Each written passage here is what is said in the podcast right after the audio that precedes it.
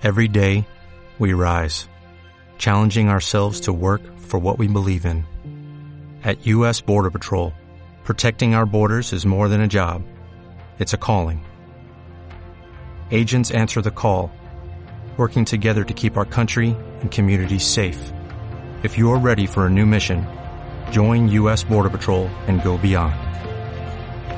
Learn more at cbp.gov/careers.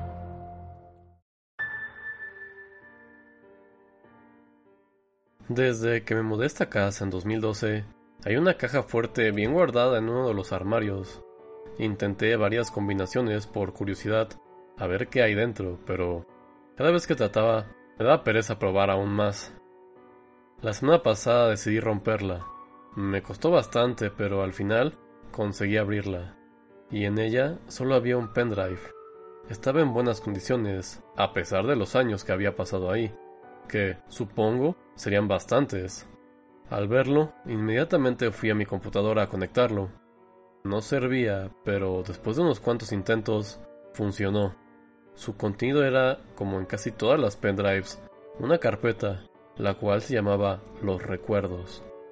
Suponía que eran imágenes de la familia que vivían antes en mi casa, de hace unos cuantos años, y eso.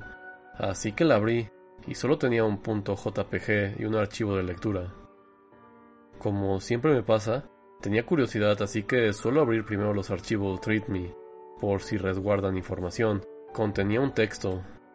Aquí nacen las mentes intocables de las personas, las cuales están perturbadas. Por favor, si quieres experimentar cómo se crea una mente perturbada, abre la imagen que te hemos dejado en la carpeta. Me lo tomé a broma, así que cerré el blog de notas y la abrí. Al principio me asusté bastante. Me recordó a smiledog.jpg. Era parecida a esa. Lo que no entendía es qué hacía en una caja fuerte, bastante protegida. Me reí porque no tenía más que decir, así que cerré y pasé el resto del día tranquilamente, sin que pasara nada. Me fui a dormir y al día siguiente todo fue normal. Fui a la universidad donde me encontraba siempre al perro de mi vecina cuando venía a saludarme.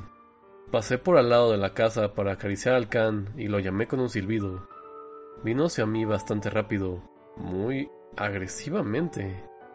Le miré a sus ojos y lo que vi es que su cara era parecida a cierta imagen. No lo relacioné con eso y seguí a la escuela. Ahora vivo normalmente, pero con un amigo al lado, un buen amigo. Lo veo solo yo, pero es como uno más de la familia. El perro me acompaña a todos lados, sobre todo en mis sueños y pesadillas.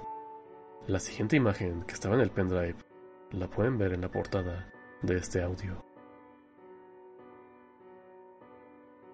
Y bueno, esto ha sido todo por esta ocasión. Otra historia que es variación de Smile Dog, ya habíamos leído la original hace mucho tiempo.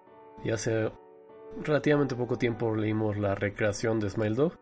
Y ahora esta creepypasta que tiene como nombre muchos números en relación al pendrive, que es bastante interesante porque esos son los números que supuestamente tiene la imagen que puedes ver y que está en, el, en la portada del audio. Es otra vez otra imagen de un Husky modificada.